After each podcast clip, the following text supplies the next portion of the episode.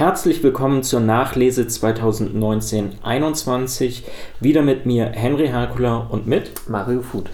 Und auch in dieser Woche beschäftigen wir uns wieder mit dem Buch Rationality from AI to Zombies von Elisa Jutkowski und dieses Mal mit dem 23. Kapitel How much evidence does it take? Und in diesem Kapitel geht es grundsätzlich darum, dass wir das vergangene Kapitel aufnehmen, wo versucht wurde, Beweise näher zu beschreiben, die grundsätzlich halt irgendwie eine Verbindung mit, äh, irgendeine Kausalverbindung mit der Wirklichkeit haben. Und jetzt ist die Frage, wie viel Beweis braucht es, um sich über etwas sicher zu sein? Und in dem Kapitel wird grundsätzlich ein, ähm, ein Beispiel aufgemacht mit einer Lotterie, wo es darum geht, wie viel Sicherheit benötigt man, um, ähm, um ein Los ähm, bewerten zu können, dass wir sagen können, dieses Los gewinnt eine Lotterie. Das ist quasi die, äh, die Ausgangssituation, die dort aufgebaut wird. Und ähm, in diesem Kapitel wird jetzt, um dieser Frage nachzugehen, ähm, das Konzept eines sogenannten Informationsbits aufgebaut. Und ein Bit ist ein Zustand, der ähm, ein binärer Zustand, der besagt, dass du entweder ähm, einen Nullzustand hast oder einen Eins-Zustand. Und diese äh, und es besteht die Möglichkeit, dass entweder das eine oder das andere ähm, vorhanden sein kann. Also ein Bit äh, sagt aus, dass es die Möglichkeit gibt, ob etwas zutrifft oder nicht zutrifft mhm. oder ob, äh, ob, es eine 1 oder eine 0 ist. Ja. Genau, und ähm, auf der Basis wird jetzt gefragt, wenn wir eine Box hätten, die jetzt ein Ticket überprüfen könnte, äh, ein Lotterieticket, ähm, und äh, mit, sagen wir mal, ein, einer Wahrscheinlichkeit, also in dem Text wird gesagt, äh, von äh, 4 zu 1 ähm, kann uns diese Box sagen, ob das Ticket im Grunde genommen ähm, äh, ja, ein Gewinner ist oder nicht. Das, das war, glaube ich, die, die Herangehensweise, die, äh, die dort. Eigentlich, dass es noch nicht ausgereicht hat. Genau, also ja. Ich, ich so, überlege gerade. Ja, ja, genau, richtig. Dass, dass wir noch nicht ähm, hundertprozentig sagen können, ob, äh, ob es sich äh, bei dem Lotterieticket, das wir gerade eben haben, um einen Gewinner handelt, weil wir das zwar in die Box hineinstecken können, aber wenn, wenn es piept, wissen wir halt nicht genau, ob es sich um ein, äh, ein falsches Piepen handelt oder ob es sich um ein richtiges Piepen handelt. Genau, das, das habe ich gerade eben versucht nochmal deutlich zu machen. Also die Schwierigkeit besteht darin, immer sich deutlich zu machen, dass es mehrere Wahrscheinlichkeiten gibt. Einmal die Wahrscheinlichkeit, dass, äh, dass es piept und es ist richtig, das ist die eine Wahrscheinlichkeit und dann die andere Wahrscheinlichkeit, dass es piept und das ist falsch. Und die, ähm, Genau, und da wird das Verhältnis dann mit 4 zu 1 festgelegt und dann multipliziert man quasi die Ausgangswahrscheinlichkeit mit diesem Verhältnis und erhält dann quasi die, ähm, äh, die, die aktuelle Wahrscheinlichkeit, die äh, Posteriorwahrscheinlichkeit in dem Moment. Das ist relativ kompliziert, aber das ist im Grunde genommen ähm, bayesianische äh, Wahrscheinlichkeitstheorie. Äh, Theorie, dass, dass man eben eine Ausgangswahrscheinlichkeit hat, dann ein bestimmtes Verhältnis hat, inwiefern halt etwas auftritt und dann ein, äh, mit diesem Verhältnis im Grunde genommen die Ausgangswahrscheinlichkeit multipliziert und dann zu einer ähm, äh, Folgewahrscheinlichkeit kommt. Hm, okay, mich, und. Mich würde interessieren, wie viele Boxen brauchen wir denn? Ähm, genau. Und, und ist die Boxreihenfolge entscheidend? Genau. Jetzt jetzt kommen wir halt zu, zu dem Punkt, wenn eine Box eben nicht ausreicht, äh, wie viele Boxen benötigen wir, um letztendlich herauszufinden, ähm, dass wir gewonnen haben. Und zwar ähm, ist es so, dass, äh, dass man bei 28 äh, Boxen eine Wahrscheinlichkeit von zwei Drittel hat, dass dieses Lotterieticket im Grunde genommen ähm, ein Gewinner ist. Mhm. Und wenn man halt äh, eine weitere, äh, äh, zwei weitere hinzufügt, zwei weitere Boxen, hat man eine Wahrscheinlichkeit von 8 zu 1, dass es ein Gewinner ist. Und wenn man äh, zwei weitere Boxen hinzufügt, hat man eine Wahrscheinlichkeit von 128 zu 1, dass, äh, dass es ein Gewinner ist. Und das Problem ist aber, ähm, selbst wenn man halt, äh, das wären jetzt 32 Bits, also mhm. selbst bei 32 Bits und 128 zu 1 muss man sich bewusst machen, dass bei 129 ähm, möglichen Dingen, die du dort reinmachst, es immer noch möglich ist, dass quasi ähm, das alles piept mhm. und trotzdem es sich dabei um ein, äh, eine Falschdarstellung handelt. Es geht im Grunde genommen bei der Darstellung über diese Bits darum, die Wahrscheinlichkeit, dass etwas korrekt ist, äh, immer weiter zu erhöhen. Und zwar in dem Maße, dass man immer mehr äh, Einzelbeweise sucht, die im Grunde genommen die Wahrscheinlichkeit eines Fehlers immer weiter ausschließen. Und hier wird gesagt, dass man, ähm, wenn man eine Ausgangswahrscheinlichkeit von eben 1 zu 131 äh, Millionen hat, im Grunde genommen mindestens halt 34 Bits benötigt, damit die Wahrscheinlichkeit so hoch ist, dass man halt sich sicher sein kann, äh, dass, äh, dass es eintritt. Man kann niemals hundertprozentig sicher sein, aber die Wahrscheinlichkeit ist dann so hoch, ähm, dass es korrekt ist, dass es halt unwahrscheinlicher ist, dass es nicht eintritt. Genau, das, das muss man sich, glaube ich, dort verinnerlichen. Dass jede zusätzliche Box, die etwas überprüft, also jeder zusätzliche äh, Bestandteil eines Beweises dazu beiträgt, dass man von einer neuen, äh, von einer Sache überzeugt werden kann. Genau, also wenn man, wenn man das halt ähm, abstrahieren möchte, kann man halt auch sagen, dass man insgesamt 34 Mal versuchen sollte, das irgendwie zu widerlegen. Mhm und dann schauen sollte, inwiefern halt, ähm, was die Ergebnisse dieser Überprüfungen sind. Genau, das. Ja, wahrscheinlich kosten 34 Boxen, die herzustellen, mehr als der Lottogewinn am Ende hergibt. Das wissen wir nicht. Wer, wer weiß, wie, wie diese Boxen hergestellt werden. Das ist die, die Schwierigkeit. Aber im Grunde genommen, so muss man sich äh, meines Erachtens nach so die Herangehensweise vorstellen, dass jede einzelne Box, jedes einzelne Bit im Grunde genommen eine Überprüfung ähm, darstellt oder einen Teilbeweis darstellt. Und um zu überprüfen, ob, ein, äh, ob etwas wahr ist oder nicht wahr ist, müssen wir jetzt halt so viele äh, Beweise sammeln, wie uns die Ausgangswahrscheinlichkeit vorgibt. Wenn wir also eine extrem geringe Ausgangswahrscheinlichkeit haben, dass etwas stimmt, brauchen wir entsprechend ähm, eine hohe Anzahl von Beweisen, die dazu führt, dass die Wahrscheinlichkeit, dass wir falsch liegen, extrem gering wird.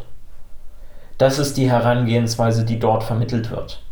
Und es tut mir leid, dass, äh, dass das so, so, so zahnlastig ist, aber es hilft, ähm, das zu verstehen, um dann deutlich zu machen, äh, um die Frage zu beantworten, wie viel benötige ich denn, um etwas Bestimmtes zu beweisen.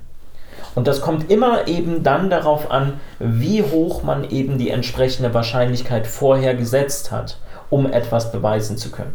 Wenn man die, äh, die Wahrscheinlichkeit eben irgendwie auf ein Achtel heruntersetzt, dann braucht man wesentlich weniger Bits an, äh, an Überprüfungen, als wenn man halt, keine Ahnung, eine unglaublich kleine Wahrscheinlichkeit hat.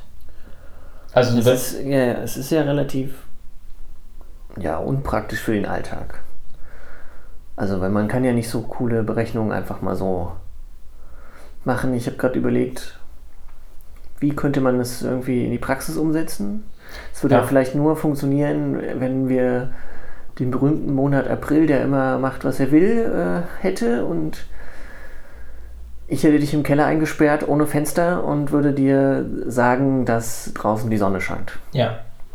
Und dann könnte man, da müsste man jetzt schauen, wie viele verschiedene Wetterlagen und äh, Wettersymptome es gäbe und dann könnte man, hätte man quasi 1 zu, sagen wir mal, 20. Mhm dass es sonnig ist. Und du hätt, müsstest jetzt quasi eine Box oder erfinden, die dann unter anderem überprüft, wie ist die Temperatur draußen, Luftfeuchte oder sowas, um dann die Wahrscheinlichkeit bestimmen zu können, in, inwiefern ich die Wahrheit gesagt habe. Ja, genau. Also, ich, also das ist halt, das finde ich halt schon sehr, sehr äh, schwierig. Vielleicht kann man es halt eher so herunterbrechen in, in der Hinsicht, dass man eben nicht von einer äh, von einem einzigen Beweis darauf schließen kann, dass etwas unbedingt stimmen muss. Ja, das, ja, ich, ich das um, ist schon um klar. es ganz, deswegen, deswegen ganz habe ich, stark zu ver deswegen habe ich gedacht, wir, wir, wir schließen diese Box an, an, einem, an einem Informationssystem an, wie das Ja. Internet, wo, wo man halt die Temperatur Ja. und die Luftfeuchtigkeit, also solche Daten irgendwo herkriegt, weil sonst. Wie, wie, man man kann es ja zum Beispiel so machen, wie äh, kann man sich sicher sein, dass es halt in diesem Winter irgendwie schneien wird? Und dann könnte man halt, man, man hat halt die Möglichkeit, jeden Winter so zu erleben. Und bisher hat es in jedem Winter geschneit. Und jetzt kann man sich ja halt vorstellen, okay, wenn es in jedem Winter geschneit hat, besteht eine Restwahrscheinlichkeit, dass es in diesem Winter nicht schneien wird. Aber die Wahrscheinlichkeit wird mit jedem Mal, was wir, ähm, was wir erleben, dass es schneit, geringer. Und das ist im Grunde genommen so das, was damit halt ausgedrückt werden soll. Die Frage ist eben, um wie viel wird halt die Wahrscheinlichkeit geringer? Und dafür braucht man eben immer eine Ausgangswahrscheinlichkeit und eben dann das Verhältnis, um das es sich verändert. Und das ist etwas, was eben relativ schwierig ist festzulegen. Das ist meines Erachtens nach auch eines der Hauptprobleme dieser bayesianischen Statistik, dass du dich halt in so vielen Ebenen irren kannst, wie du diese einzelnen Wahrscheinlichkeiten feststellst. Aber die Herangehensweise ähm, ist die, dass wenn du halt einmal äh, oder mehrere Male auf dieselbe Art und Weise die entsprechenden Wahrscheinlichkeiten feststellst, dass du dann wenigstens feststellen kannst, in welcher Art und Weise sich halt möglicherweise dein Wissen verbessert. Aber wie gesagt, ich, ich persönlich bin noch nicht so sehr davon überzeugt. Ich arbeite zurzeit eher auf der abstrakten Ebene und sage, mit jedem Beweis, der dazukommt, wird, wird die Wahrscheinlichkeit geringer, dass es äh, so und so ausfällt. Aber ich weiß halt nicht, wie viele Beweise ausreichen, um die Wahrscheinlichkeit so gering werden zu lassen, dass es halt extrem unwahrscheinlich ist, dass es halt auftritt. Das ist etwas, was ich selbst halt noch üben muss und wo, wo möglicherweise halt so auch ähm, so Less Wrong als Community hinter diesen Texten hilfreich sein kann, um diese Dinge auch äh, an praktischen Beispielen zu üben. Weil hier finde ich es, das ist kein praktisches Beispiel. Du hast zwar natürlich die Lotterie und du hast eine Wahrscheinlichkeit, inwiefern halt du einen richtigen Lottoschein bekommst, aber das Problem ist, dass es natürlich diese Boxen nicht gibt. Ja. Was bedeutet, dass du es nicht damit vergleichen kannst. Es war im Grunde genommen hier nur eine Vereinfachung, um deutlich zu machen, was eben ein Bit repräsentiert. Dass eben du so und so viele ähm, Beweis, äh, Beweise benötigst, um halt sicherzustellen, dass etwas mit so einer geringen Wahrscheinlichkeit wirklich eintritt oder nicht. Und dass es wichtig ist, festzustellen, dass halt, keine Ahnung, 28 Boxen halt piepen können und du dennoch nicht ähm, einen, einen Gewinnschein in der Hand halten musst, weil es immer noch eine Wahrscheinlichkeit äh, von einem Drittel ist, ein ganzes Drittel, also quasi Millionen von, von Teilen, von, äh, von ähm, Lotteriescheinen im Grunde genommen, die dann wiederum bei allen 28 Boxen piepen würden. Und das muss man sich einfach vergegenwärtigen, dass eben diese 28 Bit in diesem Moment nicht ausreichen. Also mehr Lottoscheine kaufen. Also viel mehr Lottoscheine kaufen, wenn du nur 28 Boxen hast und nicht 34. Und da merkt man halt auch so den Unterschied. Wenn du halt, ähm, Aber es wäre schön, wenn du wirklich genauso viele Lottoscheine kaufst, bis die Wahrscheinlichkeit ziemlich, also fast 100% ist, dass du den richtigen hast. ja, Dann gewinnst du die, die und, und du kaufst dann wirklich nur so viel, dass du die exakte Summe gewinnst, dass du plus minus null machst. Ja, aber das, das wäre zum Beispiel mit so etwas möglich, ja. wenn, wenn, man, wenn man das halt Dann man der, ausrechnen könnte. Der traurigste, glücklichste Lottogewinner aller Zeiten. Ja. Ähm, ja, also das ist im Grunde genommen die Idee, die dahinter steckt. Sie ist meines Erachtens nach sehr abstrakt. Sie, es wurde versucht, es ein bisschen äh, so darzustellen, aber meines Erachtens nach fehlt wirklich ein konkretes Beispiel. Und ähm, die Beispiele, die danach folgen, also zum Beispiel jetzt im Kapitel 24, sind meines Erachtens nach ähm, eben, ebenfalls abstrakt so dass es halt schwierig ist, wirklich genau eine Berechnung nachzuvollziehen.